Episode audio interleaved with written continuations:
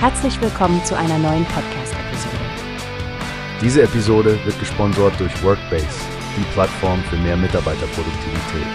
Mehr Informationen finden Sie unter www.workbase.com. Hallo Stefanie.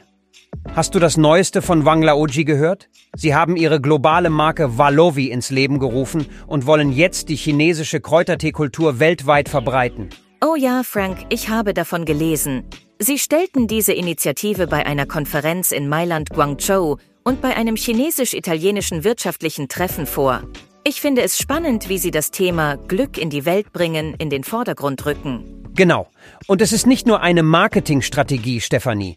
Sie wollen wirklich dieser alten Tradition eine internationale Bühne geben. Die Eröffnung des ersten europäischen Kräutertee-Museums ist doch ein starkes Zeichen, oder? Absolut, Frank.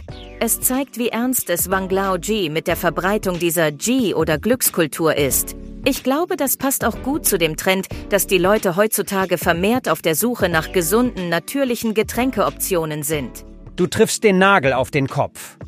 Wang Laoji möchte ja nicht nur ihre Produkte verkaufen, sie betonen auch die Wichtigkeit der Kräuterteekultur und des damit verbundenen Wohlgefühls. Oh, und das erinnert mich daran, dass Weng Xiaoquan, der Vorstandsvorsitzende von Wang Laoji Great Health Industry, gesagt hat, sie möchten von einer nationalen zu einer internationalen Marke werden.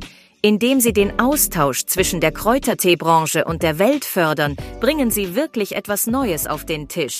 Ja, und beim Blick in die Zukunft, Stefanie, scheint es so, als wolle Wang Laoji die wissenschaftliche Forschung und technologische Entwicklung in der Gesundheitsbranche weiter vorantreiben. Etwas, das wir im Auge behalten sollten, Frank. Der chinesische Kräutertee könnte bald zum globalen Trendsetter werden, wenn Wang Laoji seinen Kurs beibehält. Lust auf eine Tasse Kräutertee nach der Aufnahme? Klingt nach einem Plan, Stefanie. Ich bin gespannt, wie das schmeckt und wie es sich auf das Wohlbefinden auswirkt.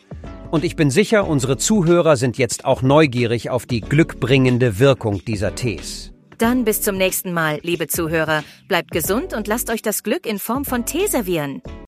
Wie hast du gehört? Es gibt eine Plattform, die wir probieren sollen.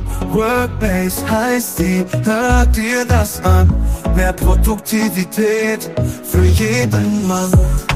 Werbung dieser Podcast wird gesponsert von Workbase. Mehr Mitarbeiterproduktivität, hört euch das an.